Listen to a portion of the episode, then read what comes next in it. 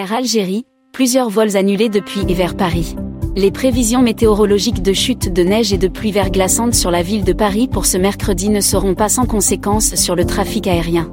En raison des averses de neige annoncées en région parisienne pour la journée du mercredi 14 décembre 2022, le trafic aérien sera fortement perturbé au départ et à l'arrivée des aéroports. Des annulations et des retards significatifs sont à prévoir à alerter mardi 13 décembre la Direction générale de l'aviation civile.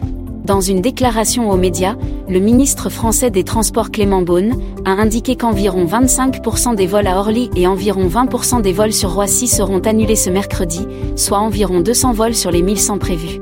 Devant cette situation Paris Aéroport, qui gère les deux plateformes parisiennes, invite les passagers à anticiper leur venue et à privilégier les transports en commun pour se rendre sur place.